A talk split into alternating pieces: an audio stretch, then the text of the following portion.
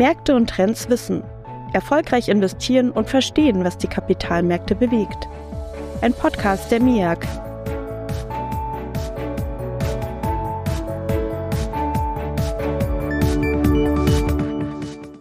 Herzlich willkommen zu Märkte und Trends Wissen. Es freut mich sehr, dass mit dem Thema Nachhaltigkeit eine neue Reihe des Wissensformats startet. Ich bin Ihr Gastgeber Lukas Hofstetter und an meiner Seite sind Sabine Bunker und Lisa Bongartz, die verschiedene Blickwinkel zur Nachhaltigkeit einbringen. Sabine und Lisa, bitte stellt euch doch kurz unseren Hörern vor. Hallo zusammen, ich freue mich, dass ich heute dabei sein darf. Mein Name ist Sabine Bunke. Ich bin seit vielen Jahren in der MERG als Produktmanager für die Publikumsfonds tätig. Mein Fokus ist ähm, auf der Regulatorik und den nachhaltigen Anlagestrategien für Publikumsfonds. Hallo Lukas, hallo Sabine, hallo liebe Zuhörer. Ich bin die Lisa Bongartz, arbeite in der Nachhaltigkeitsabteilung der MIAG, habe einen Fokus auf nachhaltige Anlagestrategien und Daten für Publikumsfonds. In dieser Folge wollen wir darüber sprechen, warum nachhaltige Aspekte bei der Geldanlage berücksichtigt werden sollen. Um sich dem zu nähern, habe ich mal den Begriff Nachhaltigkeit gegoogelt. Ihr glaubt es vielleicht nicht, aber man erhält derzeit rund 440 Millionen Treffer. Ich habe also den Eindruck, dass der Begriff Nachhaltigkeit geradezu inflationär verwendet wird. Da stellt sich mir die Frage, woher kommt der Begriff eigentlich und wie entwickelt sich hier die Betrachtungsweise?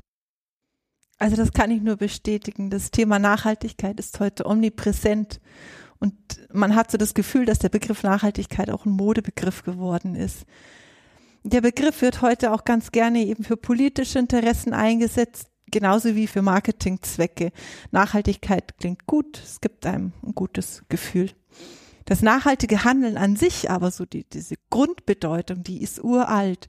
Denn der Gedanke, der hinter Nachhaltigkeit steckt, lautet, es soll nicht mehr von etwas verbraucht werden, als vorhanden ist, um eben den zukünftigen Generationen nicht die Grundlage zu nehmen, sondern diese aufrechtzuerhalten. Und früher wurde Nachhaltigkeit vielfach praktiziert, ohne dass man groß darüber nachgedacht hat. Das war beim Jagen, beim Fischen oder auch eben in der Forstwirtschaft. Und in der Forstwirtschaft gilt Nachhaltigkeit seit vielen hundert Jahren als ein Leitbegriff und daraus hat sich eigentlich auch die heutige Bedeutung von Nachhaltigkeit ja geprägt. Nachhaltigkeit bedeutet, es sollen, also in der Forstwirtschaft, es sollen nicht mehr Bäume geschlagen werden, als nachwachsen können. Also im Grunde genommen ein Handeln mit dem Bewusstsein, welche Folge mein Handeln für die zukünftigen Generationen hat. Mm, die Bedeutung des Begriffes Nachhaltigkeit oder nachhaltiges Handeln hat sich in den letzten Jahrzehnten aber deutlich gewandelt. Neben dem Aspekt der Umwelt, in dem Falle E, spricht man heutzutage von Nachhaltigkeit oft auch als ESG in der Finanzwelt. ESG es kommt von Environmental Social Governance auf Englisch, im Deutschen ESG. S steht hierbei für Soziales, zum Beispiel Themen wie Gleichbehandlung der Mitarbeiter, bei G Governance auf Englisch, im Deutschen gute Unternehmensführung oder auch Steuerung, kann man sich Aspekte wie Bestechung, Steuerhinterziehung oder auch fehlende Transparenz ähm, zu negativen Aspekten vorstellen. Aber allgemein gibt es keine weltweit gültige Definition für das ist nachhaltig. Ähm, das muss man sich ganz klar vor Augen führen. Das ist immer ähm, auch sehr normativ, also im Sinne von, was sind unsere Werte und was ähm, sind unsere Überzeugungen, für die wir stehen, gerade beim Thema S. Ähm, G ist oft auch beeinflusst durch die Gesetze, die wir haben. Zum Beispiel ist etwas Steuerhinterziehung, ja oder nein. Ähm, und deswegen, das ist im, im europäischen Raum hat man sich damit befasst, einen gemeingültige ähm, Rechtsrahmen für E, S und G zu schaffen und das dann in dem Falle auch für den Privatkunden transparenter zu gestalten. Alles klar. Damit sind wir jetzt ganz allgemein auf ESG zu sprechen gekommen. Könnt ihr ESG bitte auch nochmal an einem Beispiel exemplarisch veranschaulichen? Mm, ja, Vielleicht wäre es ein gutes Beispiel, das mit etwas zu machen, was jeder kennt und jeder täglich hat, wie ein T-Shirt aus Baumwolle. Ja, hat jeder, nimmt jeder her, kauft jeder. Okay, also wenn, wenn ich mir jetzt mal dieses Baumwoll-T-Shirt anschaue, dann, ich, ich würde jetzt mal die Umweltkomponente, also E anschauen. Dann schaue ich mir einmal, muss ich mir bewusst werden, wenn ich eh betrachte, ähm, wie ist eigentlich die Herstellung? Wie wird die Umwelt durch die Herstellung eines T-Shirts aus Baumwolle belastet? Also ich habe, und ich glaube, das ist vielen bekannt, einen sehr hohen Wasserverbrauch. Ähm, also im, im Schnitt sagt man, verbraucht ein T-Shirt bei seiner Herstellung über, also ein T-Shirt über 2000 Liter Wasser. Und je nachdem, wie dieses T-Shirt verarbeitet oder gefärbt wird, können es bis zu 15.000 Liter sein für ein einziges T-Shirt. Und dann muss man sich auch noch anschauen, okay, also man muss ja erstmal Baumwolle anbauen, damit ich überhaupt die Baumwolle gewinnen kann, also das Material. Und das passiert ja auf Baumwollplantagen. Und auf diesen Baumwollplantagen werden die Pflanzen ständig mit Pestizide äh, aufgepäppelt. Und man sagt, im Schnitt ähm, verschlingt die Menge Baumwolle, die man für die Produktion eines T-Shirts benötigt, rund 150 Gramm Gift. Und das Gift muss ja erstmal auf die Pflanzen kommen. Das heißt, es sind Leute, die das auf die Pflanzen sprühen, die das dann vielleicht auch einatmen, die da gesundheitliche Schäden haben. Die Chemikalien bleiben ja nicht nur auf den Pflanzen. Es regnet, die Chemikalien kommen in den Boden, sie kommen dann in das Grundwasser der Leute, die es dann auch trinken, ja. Und aber auch das T-Shirt selber, wenn es verarbeitet wird, um die Stoffe zu veredeln, zu bedrucken, zu färben. Auch dafür werden wieder Chemikalien eingesetzt und wir tragen das T-Shirt ja auf der Haut. Also haben wir die Chemikalien an unserer Haut. Also muss ich mich dann auch fragen, also man weiß nicht, welche Gefahr es hat, aber will ich das? Neben dem Aspekt der Umwelt, an dem Beispiel von, von dem T-Shirt, gibt es eben auch die S- und die G-Aspekte. S könnte man sich vorstellen, ähm, wenn ein Risiko besteht, also ein, ein negativer Fall, ähm, es gab Kinderarbeit auf der Baumwollplantage oder es gab sehr viele Überstunden, die nicht bezahlt wurden, die dann in der Risikoperspektive betrachtet werden, zum, zum Teil S. Und bei G, wenn wir ein bisschen weiter schauen, also die Baumwolle wurde schon ähm, gepflückt, also geerntet und man ist jetzt in der, in der Fabrik, um das T-Shirt zu nähen. Und ähm, es passiert etwas vor Ort in der Fabrik und es wurde festgestellt, man hat die Bauauflagen oder Brandschutzauflagen zum Beispiel auch nicht eingehalten. Und warum? Ähm, man hat hier bestochen, also es gab einen Bestechungsfall. Dann spricht man von ähm, einem Governance, also einem G-Risiko. Hier ein Beispiel der schlechten Unternehmensführung, was dann beides, also S und G mit E zusammen, also dem Umweltaspekt, in die Risikobetrachtung dieses Unternehmens einfließt und ähm, dann auch zu einer kontroversen Analyse führen kann. Äh, Lisa, kannst du uns bitte kurz aufschlauen, was ist eine Kontroverse? Eine Kontroverse kann man sich so vorstellen wie etwas, was eine Streitfrage verursacht, also etwas, wo wir gewisse Werte vertreten, wir jetzt als ähm, europäische Anleger mit einem gewissen Werteverständnis und eben nicht möchten, dass Bestechung passiert und wir deswegen diesen Fall, also des Auftretens einer, einer Bestechung, ähm, als Kontroverse bezeichnen, um, um dann hier zum einen nachzuforschen, woran liegt es, ist sowas öfters passiert, gegebenenfalls in den Dialog mit dem Unternehmen darüber zu, ähm, einzutreten oder zu sagen, das ist schon häufiger passiert, in so eine Art von Unternehmen wollen wir gar nicht mehr investieren. Spannend. Jetzt interessiert uns ja bei ESG vor allem der Bezug auf Nachhaltigkeit. Hier hat sich in den letzten Jahren für Anleger viel verändert. Führt uns doch mal kurz durch diese Entwicklung und geht darauf ein, wie und warum nachhaltige Aspekte bei der Geldanlage berücksichtigt werden.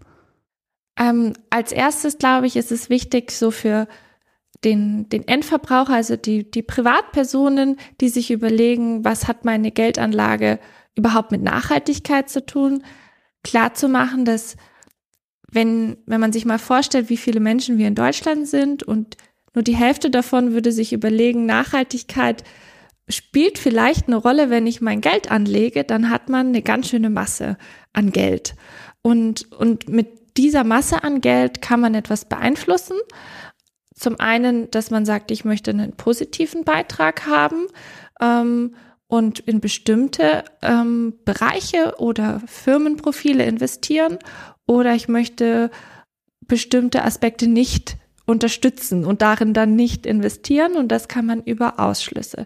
Also als erstes braucht es das Bewusstsein, ich als Privatperson kann äh, mit meiner Geldanlage einen nachhaltigen Beitrag leisten, wenn ich das möchte.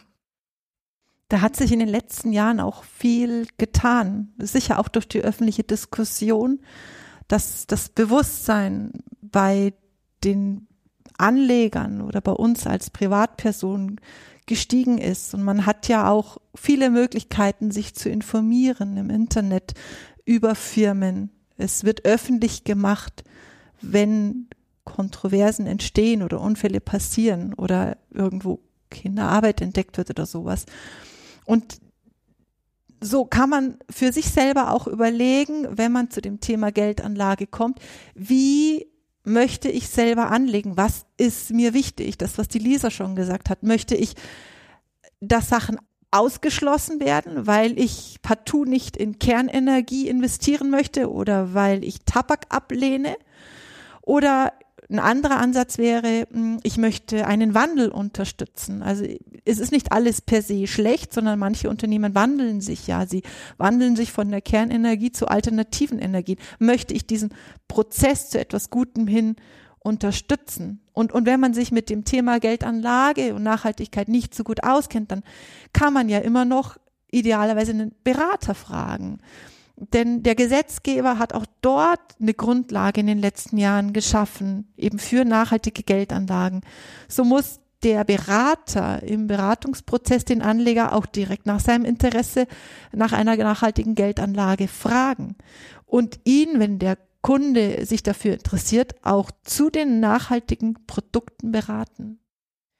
Was es ja auch mittlerweile ähm, immer wieder gibt und man es sehr viel hört, ja, kann ich überhaupt sicherstellen, dass was nachhaltig ist? Ist eine berechtigte Frage ähm, und damit hat sich auch der Gesetzgeber befasst und im Sinne des Verbrauchers, also den auch Privatpersonen, bestimmte ähm, Regeln eingeführt, um den Begriff Nachhaltigkeit und nachhaltige Geldanlage ähm, einmal in, in, in einem gewissen Weise zu schützen, aber auch Regeln festzulegen, wann darf man sowas überhaupt als nachhaltig bezeichnen.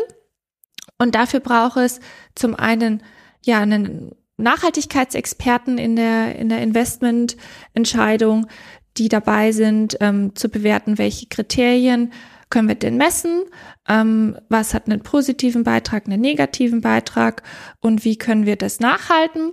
Dann brauchst du den Portfolio Manager, der das Finanzwissen ähm, explizit mitbringt und die beiden zusammen also die Nachhaltigkeitsexperten und die Portfolio-Manager können dann auf Grundlage von beispielsweise externen Daten eine, eine Strategie für das Investment entwickeln, das an gewisse Nachhaltigkeitsaspekte angelehnt ist. Und über diesen Dreiklang kann dann der Berater den Privatkunden informieren.